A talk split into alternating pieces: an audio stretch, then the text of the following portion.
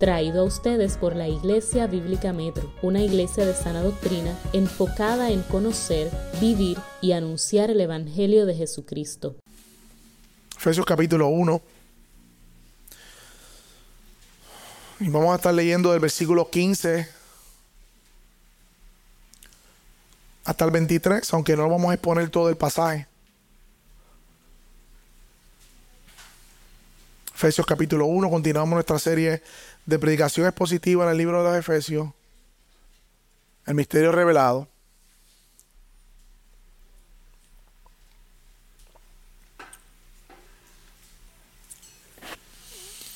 Y comenzamos leyendo el versículo 15. Dice, la página 1201 de la Biblia congregacional. Por esta razón, yo, ahí está hablando Pablo, habiendo oído de la fe en el Señor Jesús que hay entre ustedes y de su amor por todos los santos, no ceso de dar gracias por ustedes, mencionándolos en mis oraciones, pidiendo que, que el Dios de nuestro Señor Jesucristo, o sea, el Padre de Gloria, les dé un espíritu de sabiduría y de revelación en un mejor conocimiento de Él. Mi oración es que los ojos de su corazón les sean iluminados para que sepan cuál es la esperanza de su llamamiento, cuáles son las riquezas de la gloria de su herencia en los santos y cuál es la extraordinaria grandeza de su poder para con nosotros los que creemos conforme a la eficacia de su fuerza de la fuerza de su poder. Ese poder obró en Cristo cuando lo resucitó entre los muertos y lo sentó a la diestra de los lugares celestiales. Muy por encima de todo principado, autoridad, poder, dominio y de todo nombre que se nombra, no solo en este siglo, sino también del venidero. Y todo lo sometió bajo sus pies. Y a él lo dio por cabeza sobre todas cosas la iglesia la cual es su cuerpo, la plenitud de aquel que lo llena todo, en todo. Se acercó la zona, ¿verdad? el tiempo de escuela, eh, comenzaron la semana de las clases, y por lo menos cuando yo me criaba, había un anuncio que decía, tus pies en la tierra,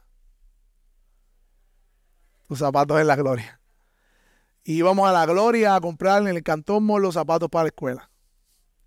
Yo creo que hoy día se compran journeys para arriba. Yo creo que ningún niño, bueno, no sé.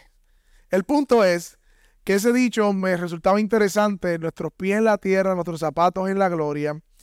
Y básicamente, mis hermanos, es la esencia, no es que está inspirado en la tienda, pero es la esencia de lo que está ocurriendo, la transición de lo que está ocurriendo en el pasaje que estamos viendo.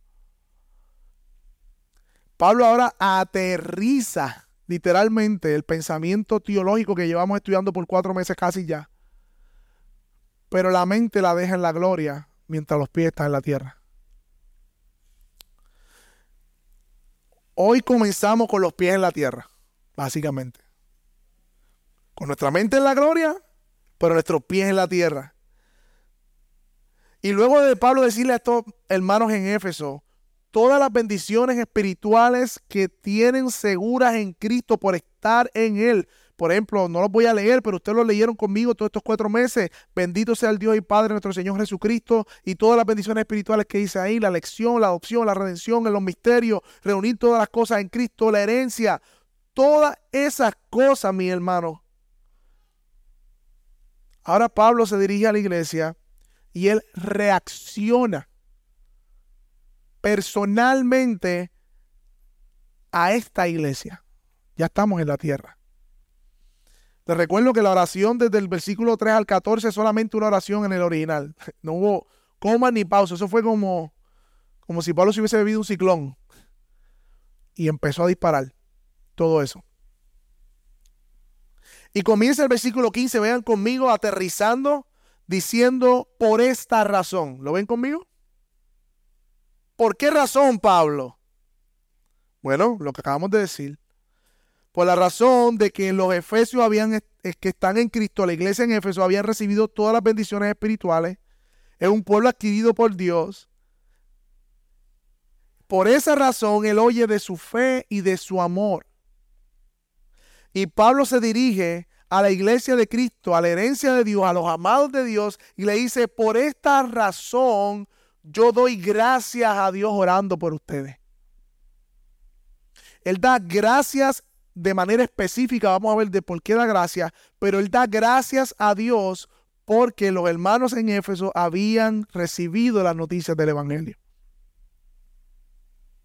Vayan conmigo al versículo 15, vamos a ver las razones específicas de la gratitud de Pablo. Dice, por esta razón, yo habiendo de oído de la fe en el Señor Jesús que hay entre ustedes y del amor, y en una versión que dice, en una versión internacional dice, que se demuestran los unos a los otros por los santos, no ceso de dar gracias por ustedes, mencionándolo en mis oraciones. Y a primera vista con este versículo las implicaciones más claras de este pasaje son que aquellos que están en Cristo, que gozan de las bendiciones espirituales y celestiales, que han recibido todas estas bendiciones, se conocen por su fe en el Señor Jesucristo y por su amor por los santos.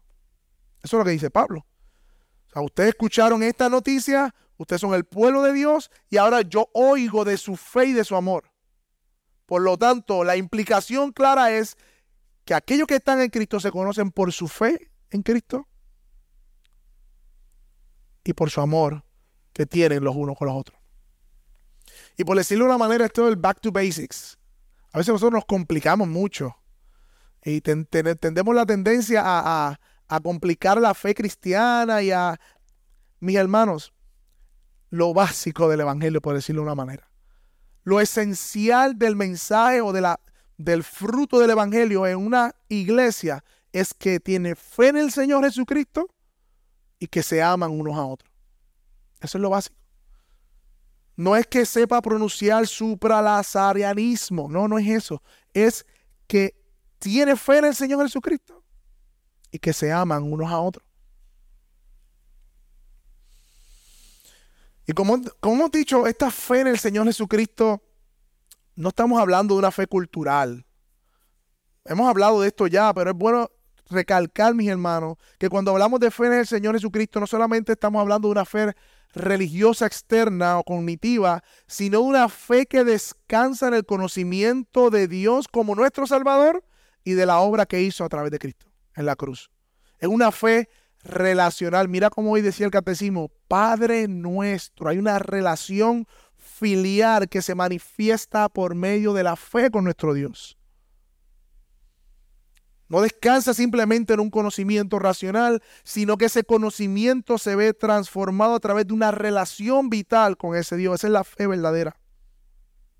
Pero, mis hermanos, lo interesante de este pasaje, y aquí viene el plot twist, como dice mi sobrina, no es, Pablo no está hablando de la fe personal de, de uno en específico en Éfeso sino que Él está hablando de vuestra fe, una fe comunitaria. Distinto. Es una fe comunitaria.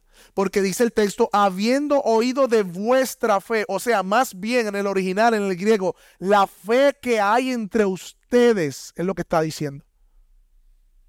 Y esto es importante, mis hermanos, porque a pesar de que hemos sido salvados como individuos, hemos sido unidos a un cuerpo de creyentes y hay una fe que es parte de nuestra relación como creyentes. Estamos unidos a Dios y como estamos unidos a Dios en Cristo, estamos unidos uno a los otros. Y en esa relación comunitaria de fe se manifiesta al mundo que somos de Él. Voy con calma. Dios en su proyecto de salvación siempre tuvo el fin de redimir a un pueblo, a una familia de la fe. No a individuos solamente. Sí se manifiesta en individuos, pero Él los une a su iglesia. O sea que el Evangelio, pasó en Éfeso y pasa aquí, produce una comunidad de Evangelio en donde las relaciones los unos a los otros por medio de la fe en el Señor Jesucristo y el amor manifestado se fortalece. Y esa es la fe que Pablo está oyendo de la iglesia en Éfeso. Vaya un momento conmigo a Efesios 4, para, para que ustedes vean que más adelante él sigue hablando de este tema. Efesios 4, 11. Cuando, cuando estamos en Efesios 4, Pablo comienza a hablar de la unidad y todo lo demás y dice que Dios le dio unos dones a la iglesia. Y esos dones a la iglesia se refiere, ¿verdad? A aquel tiempo apóstoles, profetas, evangelistas, hoy pastores y maestros. Y dice en el versículo 12, 4, 12, a fin de capacitar a quien, a un santo o a algunos santos o a un grupo de intelectuales de la iglesia, no, a los santos, a toda la iglesia. Dios ha puesto pastores, maestros para capacitar la iglesia completa, a los santos, para la obra del ministerio y en ese contexto la edificación del cuerpo de Cristo. ¿Hasta qué punto dice el versículo 13? Hasta que uno llegue hasta que un grupo llegue, hasta, que una sola persona llegue, no, hasta que todos lleguemos a la unidad de la fe y a un pleno conocimiento, a una condición de un hombre maduro, a la medida de estatura de la plenitud de Cristo. El punto, mis hermanos, volvemos otra vez a Efesios 1, es que la fe salvífica de un creyente madura, crece en la medida que se integra a la comunidad de fe a la que Dios le ha puesto.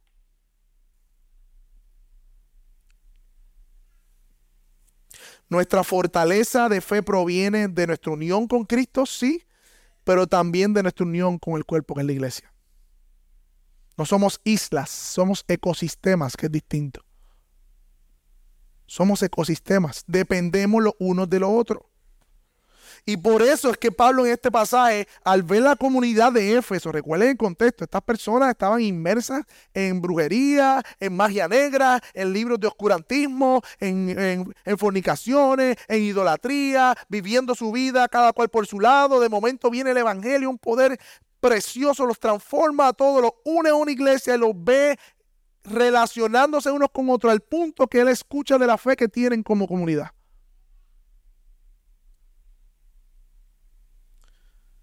Pablo da gracias a Dios por eso. Esta fe comunitaria nos distingue del mundo, mis hermanos. Por eso la iglesia es distinta al mundo, porque nuestra esperanza no está en las cosas del mundo. Por eso en Efesios 4, 17 no tienen que ir después, le dice, le digo a ustedes, a los Efesios, ahí mismo en Efesios, Efesios, que ustedes ya no anden como andan los gentiles. Porque ustedes son una comunidad que tiene fe en Jesucristo. Es distinta. Hermano, Pablo da gracias a Dios en oración porque ha oído de la fe que tienen como comunidad la, la iglesia de Éfeso. Pero ¿cuál es la segunda razón de la gratitud de Dios en oración? ¿Qué dice el versículo? Versículo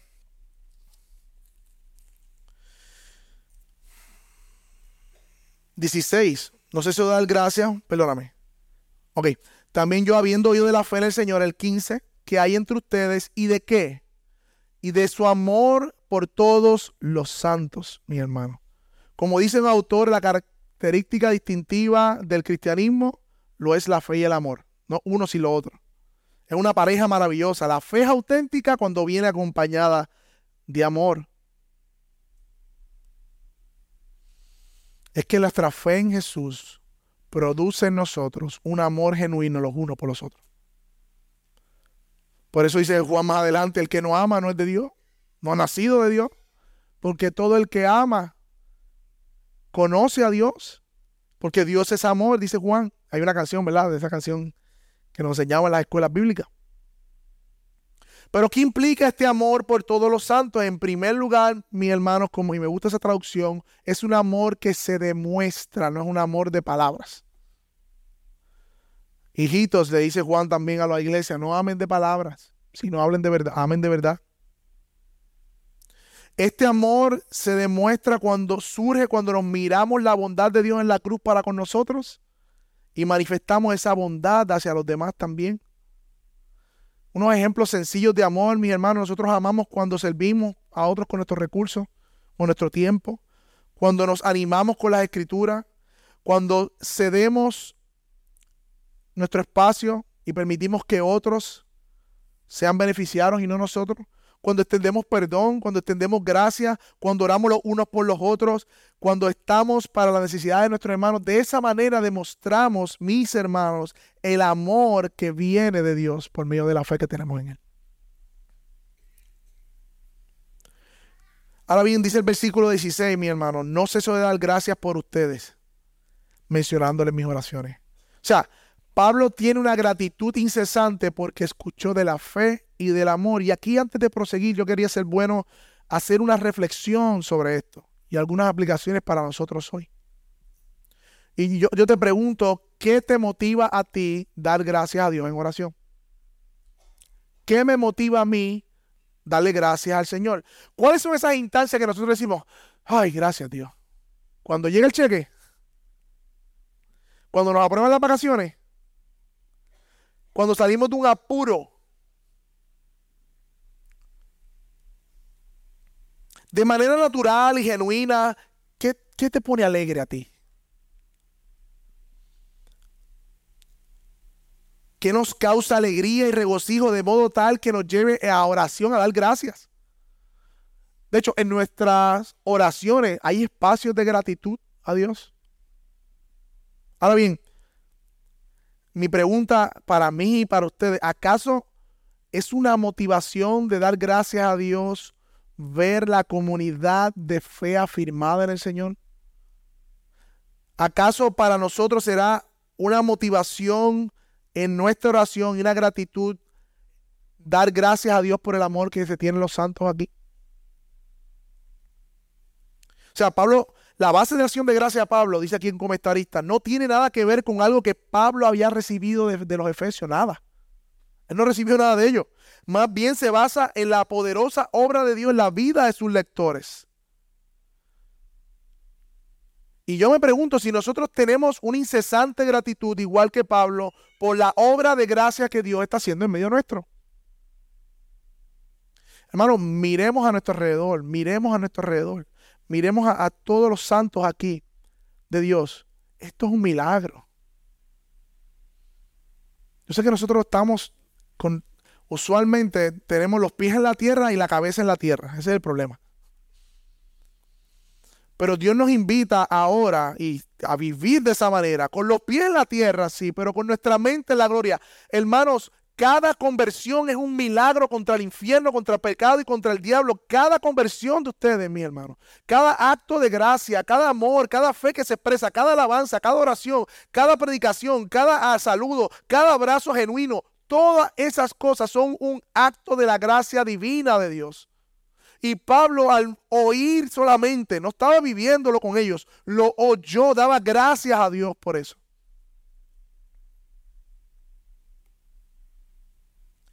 El hecho que Dios los haya unido como hermanos, como una familia de la fe, es un acto divino.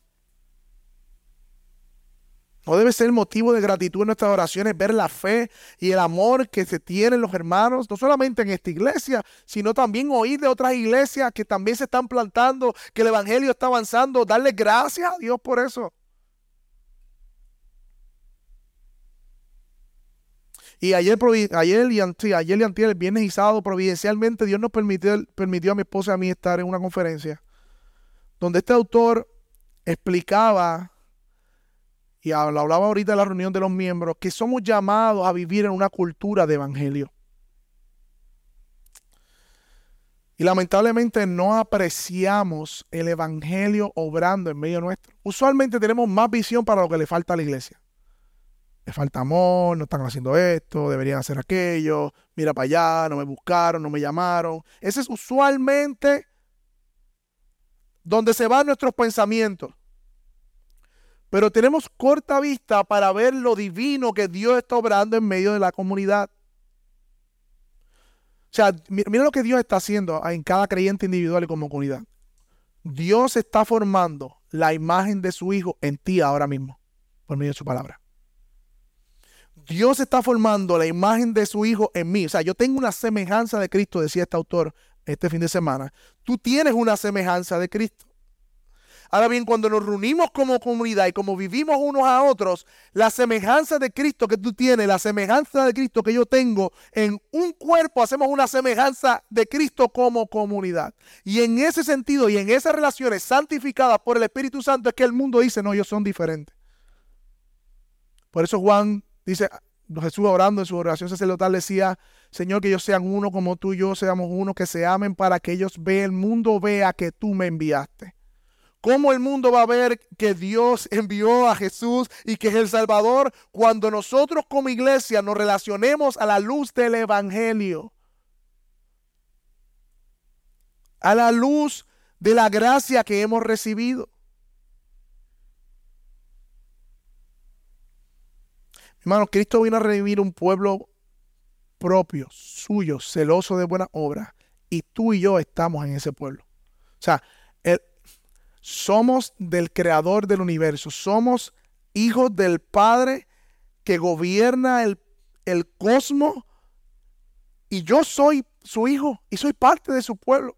Y esta iglesia es suya. Mi hermano, eso es una verdad trascendental que Pablo eh, da gracias a Dios porque había eso hecho en Éfeso y nosotros tenemos que dar gracias a Dios porque lo está haciendo en medio nuestro. Meditaba en este pasaje mientras lo preparaba en la semana y veía cómo la iglesia y la comunidad se servía unos a otros, cómo íbamos a almorzar, cómo nos llamamos, cómo estamos preocupándonos unos para los otros, cómo nos amonestamos unos a otros, cómo nos animamos unos a otros. Y decía, wow, qué gran bendición ser parte del pueblo de Dios Gracias, Señor, por la iglesia. Gracias. Y yo quiero animarlos a ustedes, mis hermanos, a que abran sus ojos espirituales a lo que Dios está haciendo en medio nuestro, para que también puedan darle gracias a Dios por eso. Es de mucho ánimo. Es de mucho ánimo. Vamos a pasear un poquito por algunas cartas, por el rápido. Romanos 1, 8 al 10. Romanos 1, 8 al 10. Romano 1.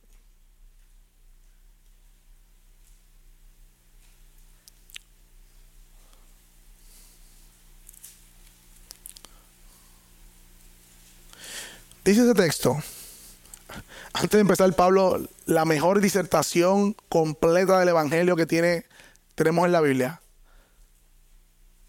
En primer lugar, dice Pablo, doy gracias a mi Dios por medio de Jesucristo por todos ustedes porque por todo el mundo se habla de su fe, pues Dios a quien sirvo en mi espíritu en la predicación del Evangelio de su Hijo, me es testigo de cómo sin cesar los menciona a ustedes siempre en mis oraciones, implorando que ahora al fin por la voluntad de Dios logre ir ustedes. Pablo no había podido ir a Roma, Pablo no conocía a los creyentes en Roma, era su intención ir allí y le dice, yo estoy rogando por ustedes y dando gracias por ustedes y por la fe de ustedes. Primera de Corintios 1, 4 al 6.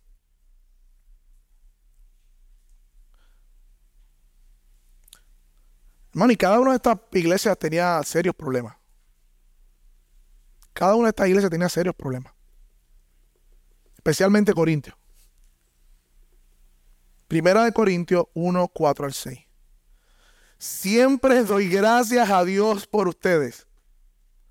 Por la gracia de Dios que les fue dada en Cristo, porque en todos ustedes fueron enriquecidos en Él, en toda palabra y conocimiento, así como el testimonio acerca de Cristo fue confirmado en ustedes.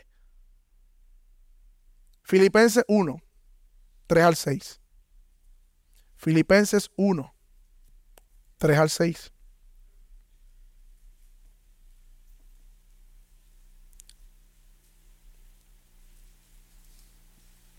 Traté de ir en orden desde Romano, Corintios, Filipenses.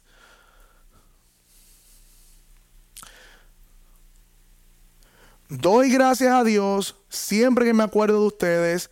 Pido siempre con gozo que en cada una de mis oraciones por todos ustedes, por la participación en el Evangelio desde el día, desde el primer día hasta ahora, y estoy convencido precisamente de esto, que el que comenzó en ustedes la buena obra, la perfeccionará hasta el día de Cristo Jesús.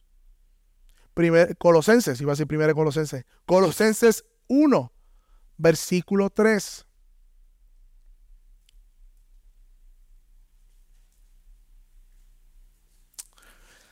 Colosenses 1, versículo 3. Siempre que oramos por ustedes, damos gracias a Dios. El Padre nuestro Señor Jesucristo. Pues hemos recibido noticias de su fe en Cristo Jesús y del amor que se tienen por todos los santos. Esa es la carta gemela de Efesios. Primera de Tesalonicenses, mi hermano.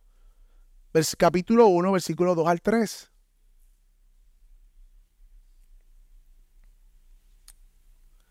Primera Tesalonicenses 1, 2 al 3. Siempre damos gracias a Dios por ustedes, mencionándole nuestras oraciones, teniendo presente sin cesar delante de nuestro Dios y Padre por su obra y de fe, por su, su trabajo de amor y la firmeza en la esperanza de nuestro Señor Jesucristo. Segunda carta a las Tesalonicenses 1, 3. Es el último, porque si no, estamos toda la tarde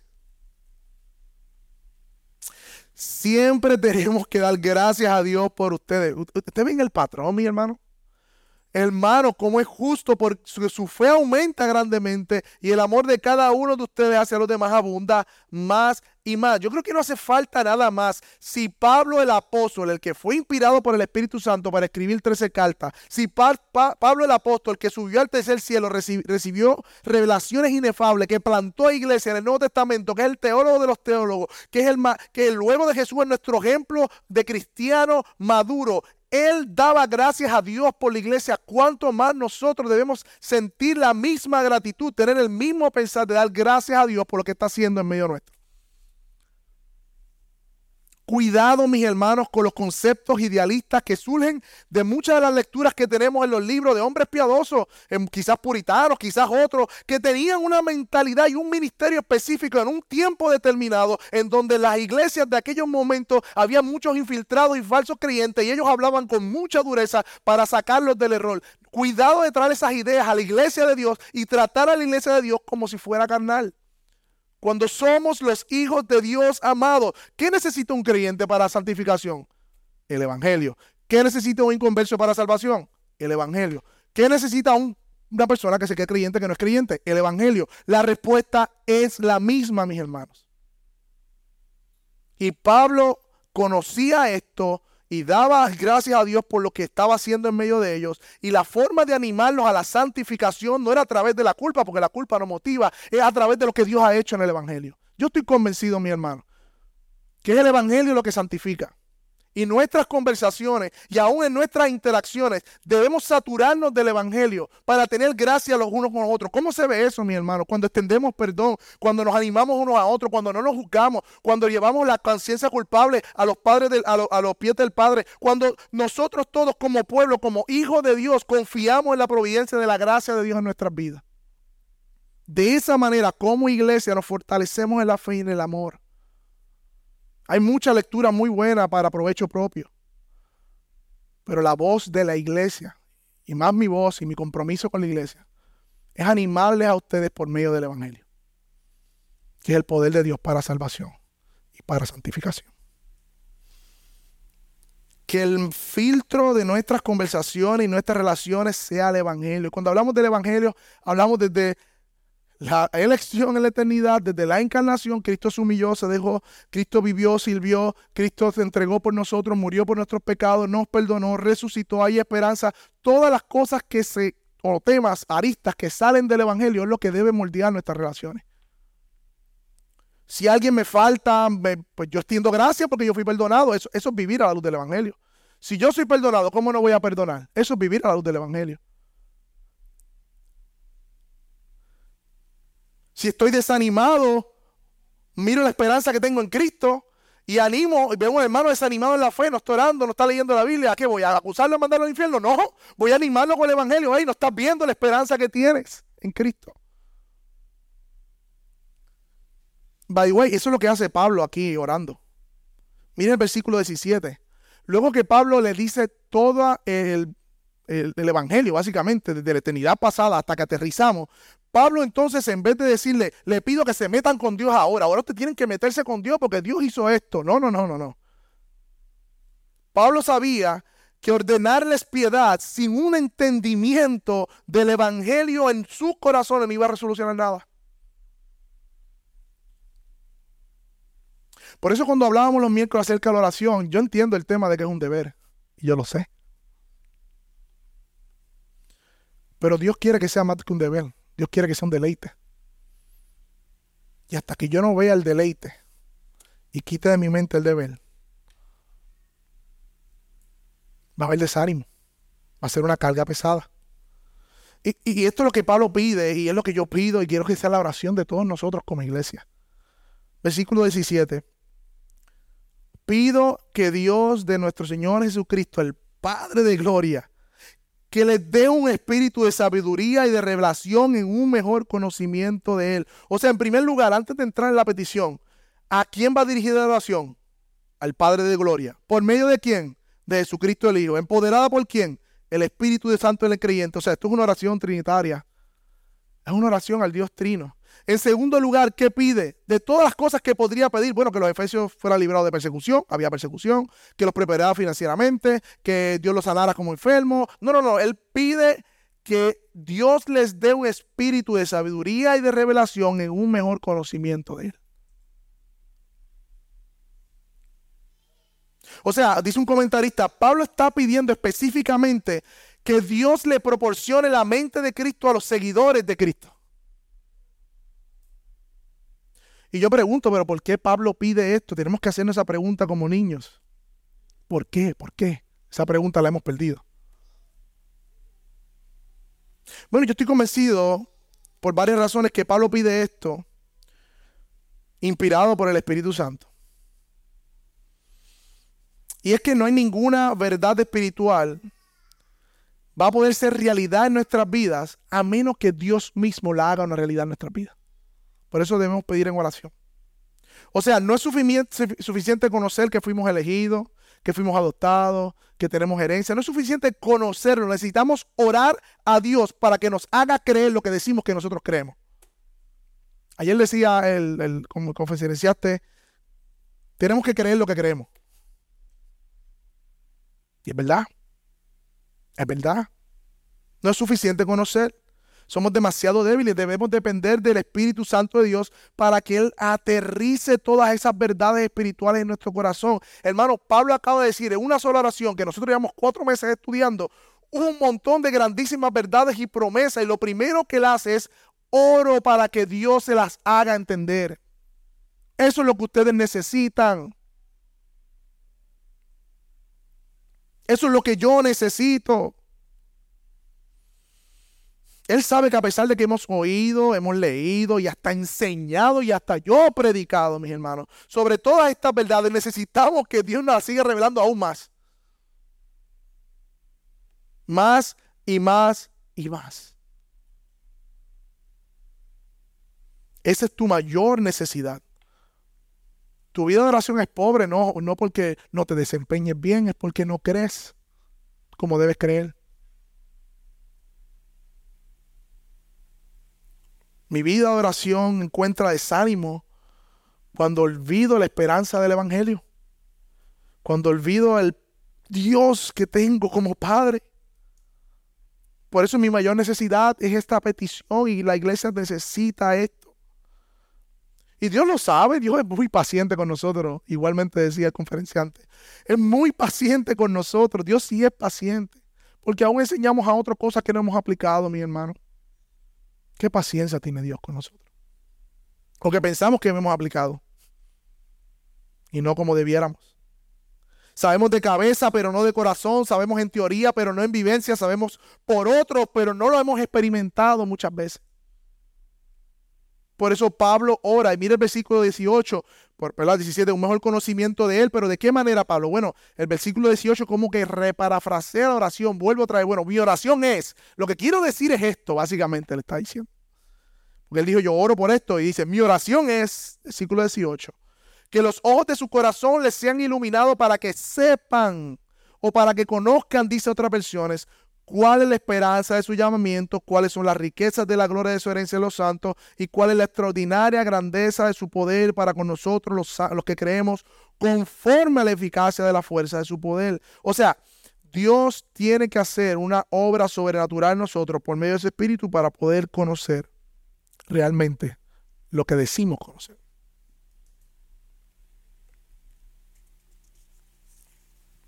Mi hermano, Pablo no está orando para que ellos hagan algo en este momento. Pablo está orando para que ellos conozcan realmente las verdades que él acaba de decir en una oración anterior.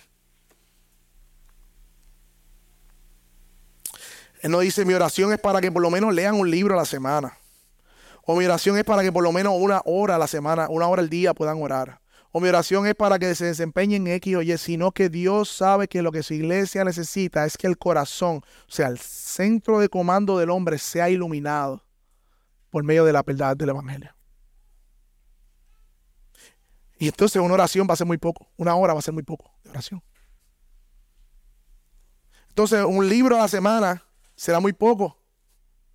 Aunque no podamos leerlo quizás por el tiempo, pero desearíamos leer cien mil libros, leer la Biblia completa, porque cuando Dios ilumina el corazón, corremos a su belleza, queremos más de Él. Por eso Pablo ora, por eso. Es como, yo recuerdo cuando fui un viaje a una conferencia y en esa conferencia del trabajo nos pagaron el hotel y yo entro al cuarto y cuando entro al cuarto, hotel bien cheverón, abro la puerta y esas cortinas comienzan a abrirse automáticamente. Y yo así. Estaba oscuro, pero esas cortinas comenzaron a abrirse automáticamente cuando la puerta, las cortinas se abren para que veas el cuarto. Así mismo nos pasa a nosotros, tenemos las cortinas cerradas y vivimos la vida con las cortinas cerradas. Y Dios tiene que abrir las cortinas para que entre la luz de sus verdades a nuestra vida. No para poner cosas, sino porque para que veamos las cosas que están, que es distinto. Ya están ahí esas verdades, ya están ahí esas promesas, pero no las vemos porque somos cortos de vista. Dios tiene que abrir nuestros ojos, iluminar el corazón. Y cuando el corazón iluminado es iluminado, entonces y solo entonces vemos, sabemos y conocemos. Y dice, ¿qué, qué es lo que ¿Qué es, lo que, es lo que está pidiendo en el versículo? Vamos otra vez al versículo 18. Mi oración es para que los ojos de su corazón les sean iluminados. ¿Para qué, Pablo? Dime para qué tú estás orando por los efesios. Dice, para que sepan cuál es la esperanza de su llamamiento. Dios inspiró a Pablo en esta oración por los efesios. Para nosotros hoy porque es importante que nosotros podamos afirmar cuál es la esperanza de nuestro llamamiento. Eso es lo primero que Él quiere que en esta oración los efesios conocieran y, como profundizaran. La esperanza de nuestro llamamiento. O sea que tú y yo fuimos llamados por Dios desde antes de la fundación del mundo para ser de Él. Él nos ha llamado y ese llamado es seguro, es eficaz. No nos podemos perder porque Él nos ha llamado por nuestro nombre. La salvación es segura. Hermanos, tenemos esperanza segura, la esperanza de nuestro llamamiento. Necesitamos ser recordados todos los días de la esperanza de nuestro llamamiento. De hecho, muchos de nuestros pecados es porque no estamos viviendo a la luz de que fuimos elegidos por Dios por amor y por gracia. Esa es la raíz. El Dios el Padre, el Dios el Hijo, Dios el Espíritu Santo, mi hermano, escribió tu nombre en el libro de la vida antes que tú nacieras. Y tú tienes que por medio del Espíritu Santo, Él tiene que impregnar eso en nosotros, que tenemos esperanza por el llamado que Él ha hecho. Por nada que podamos hacer, sino por su gracia y su misericordia fuimos llamados. El mundo no tiene esperanza, pero tú y yo sí, porque estamos en manos seguras. Hay un texto en Romanos 5, 10 que como que no le hemos prestado mucha atención, Romanos 5.10 dice lo siguiente. Porque si cuando éramos enemigos, fuimos reconciliados, o sea, cuando, cuando éramos enemigos de Dios por nuestros pecados, Dios hizo una obra y nos reconcilió por la muerte de su Hijo, dice Pablo, mucho más ahora, habiendo sido reconciliados, seremos salvos por la vida. Ya nos reconcilió. ¿Cómo un creyente se puede perder? Si Dios mismo lo ha trasladado del reino de las tinieblas al reino de su amado Hijo, lo decretó de eternidad pasada, lo reconcilió con él. Y Pablo dice, si ya tú fuiste reconciliado, mucho más seguro es el hecho de que seremos salvos por su vida. Porque siendo enemigos fuimos reconciliados. Ahora como hijos, más todavía. Más segura es la promesa. Ahora bien, dice el texto que no solo necesitamos esperanza de nuestro llamamiento, ser recordados por medio del Espíritu, sino que también Pablo ora para que seamos recordados de las riquezas de la gloria de su herencia en los santos. Y esto lo hablamos cuando hablamos de la herencia. Dios nos ha hecho herederos con Cristo.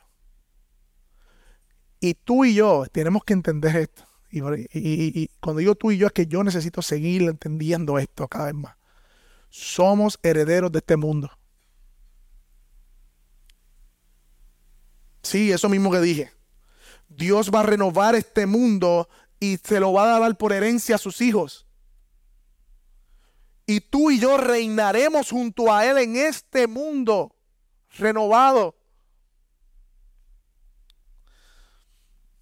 Piense en el lugar que usted quiere ir de vacaciones. Yo tenía un viaje a Suiza, creo que era. Había conseguido unos pasajes en 300 dólares, hermanos, para Suiza. Y ahí llegó el COVID, ¿verdad? Y se fue todo. Pero el punto es, yo hice todo mi viaje, lo planifiqué, ya yo tenía todo. Imagínate, 300 pesos por ir a Suiza. Chulería, tenía todo, todo, todo. Cierra la frontera, pues perdimos el viaje de todo lo demás. Ok. Pero yo, yo tenía la frustración no, no confesada. Porque yo dije, Señor, yo quería ir. Y veía los paisajes y, veía, ponía la foto y ya, che, mira esto. Y aquí está Ginebra, o aquí está Bern, aquí está Interlaken. ¡Wow! Suiza, qué brutal, me perdí eso, Señor. Y recuerdo que para ese tiempo Dios me consoló leyendo las escrituras, recordándome, es que Suiza no es nada comparando el mundo que yo te voy a dar. Yo, ah, verdad es. Yo quejándome porque no he ido a Suiza. Usted quejándose porque no ha ido a Cataño, qué sé yo, a la Lacha Cataño, o lo que sea. Mi hermano, el mundo renovado va a ser mil veces mejor que este mundo y es nuestro. Y nosotros no creemos eso. No lo creemos. Porque si lo creyéramos, no viviéramos con tanta insatisfacción por las cosas de este mundo. Por eso dice Pablo, ustedes tienen que abrir, que Dios le haga una operación y vean en su corazón la esperanza que tienen y el llamamiento y las riquezas de la gloria y de la herencia de los santos. Hermano, nuestro cuerpo va a ser renovado. No habrá enfermedad, no habrá dolor, no habrá cansancio. Yo estoy cansadísimo. ¿Ustedes están cansados? Digan que sí. Amén. Yo sé que sí que están cansados. Hermano, en ese mundo venidero no habrá cansancio. Pero igual podremos dormir si queremos. Nuestro cuerpo será glorioso, hermoso. No habrá sueño, hambre, ronquera, necesidad. No habrá nada que arreglar porque todo Dios lo ha preparado para sus escogidos, mi hermano.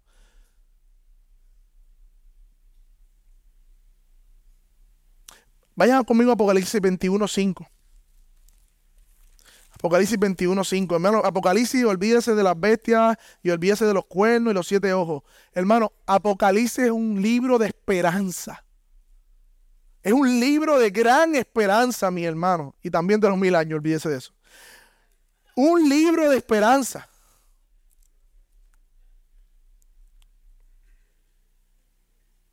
Si hay, si no hay, si va a ser la bestia, si no, si, olvídate. Mira, mira cómo termina Apocalipsis 21. Yo lo tenía desde el 5.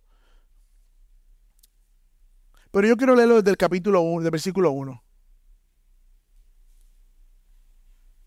Apocalipsis 21, está en el último libro de la Biblia, página 2081. Entonces viene el cielo, un cielo nuevo y una tierra nueva, porque el primer cielo y la primera tierra pasaron y el mar ya no existe, y vi una ciudad santa, la nueva Jerusalén, que descendía del cielo de Dios preparada como una novia ataviada para su esposo. Ahí está la iglesia. Entonces oí la voz del que decía en el trono, el tabernáculo de Dios está entre los hombres y Él habitará entre ellos y ellos serán su pueblo y Dios mismo estará entre ellos, mi hermano. Dios mismo.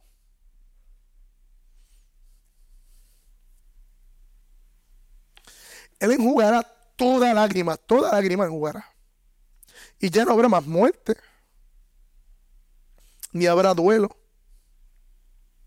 ni clamor, ni dolor, porque las cosas primeras cosas han pasado.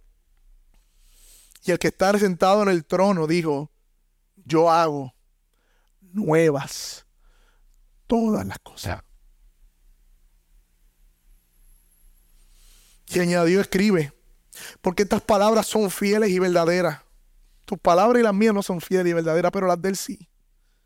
Él no falla, Él no puede pecar, no puede mentir. Estas palabras son fieles y verdaderas. También me dijo, hecho está, yo soy el alfa y el omega, el principio y el fin. Al que tenga sed, yo le daré gratuitamente de la fuente de agua de vida. El vencedor, ¿quién es el vencedor? Heredará estas cosas y yo seré su Dios y él será mi hijo. ¿Quiénes son vencedores? Mi hermano, somos tú y yo más que vencedores por medio de aquel que nos amó. Esa es la esperanza de la herencia de los santos que tenemos en Cristo porque somos sus hijos.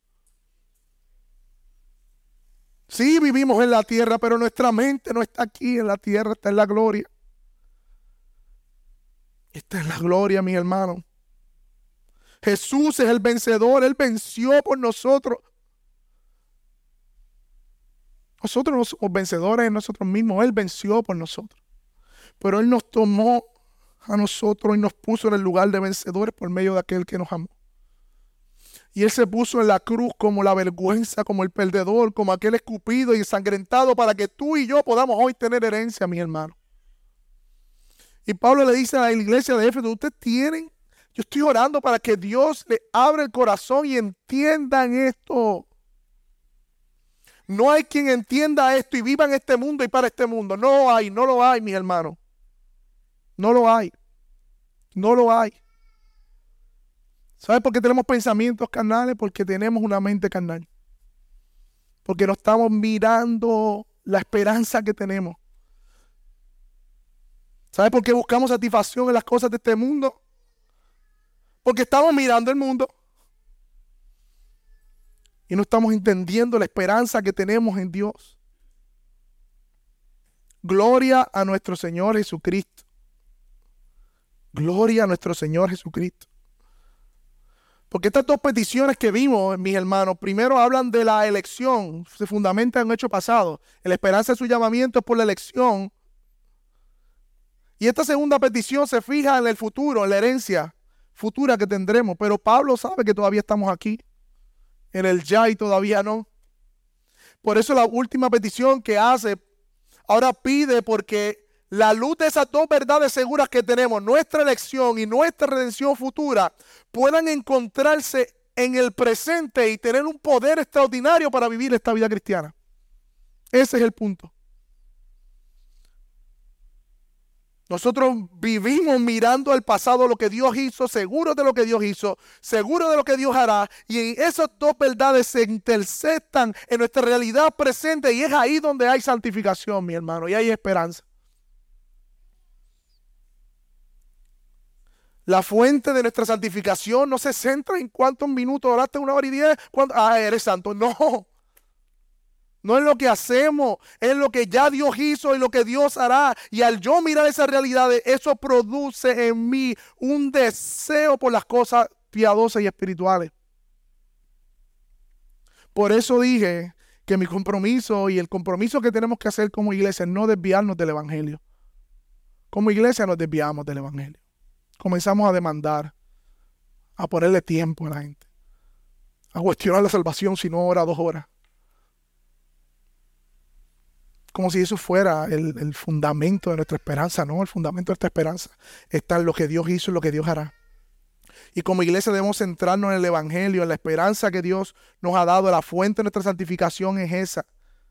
Por eso en el versículo 19, en ese contexto, podemos entender que podemos experimentar la grandeza de su poder para con nosotros los que creemos conforme a la eficacia de la fuerza de su poder.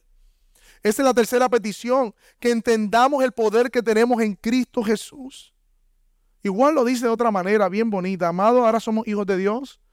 Y aún, dice Juan, Juan 3, eh, primera la carta de Juan 3, 2 al 3, no se ha manifestado lo que habremos de ser en el futuro. Pero sabemos que cuando Cristo se manifieste en el futuro, seremos semejantes a Él, porque lo veremos tal y como Él es. Y mira lo que dice, aquel que tiene esta esperanza puesta en Él, Cristo, se purifica a sí mismo como Él es puro. El poder de Dios obrando en nosotros por medio de su Espíritu es aquel que nos acuerda nuestra redención en el pasado, nuestra glorificación en el futuro y nos empodera a la luz de esa verdad a vivir el presente, mi hermano.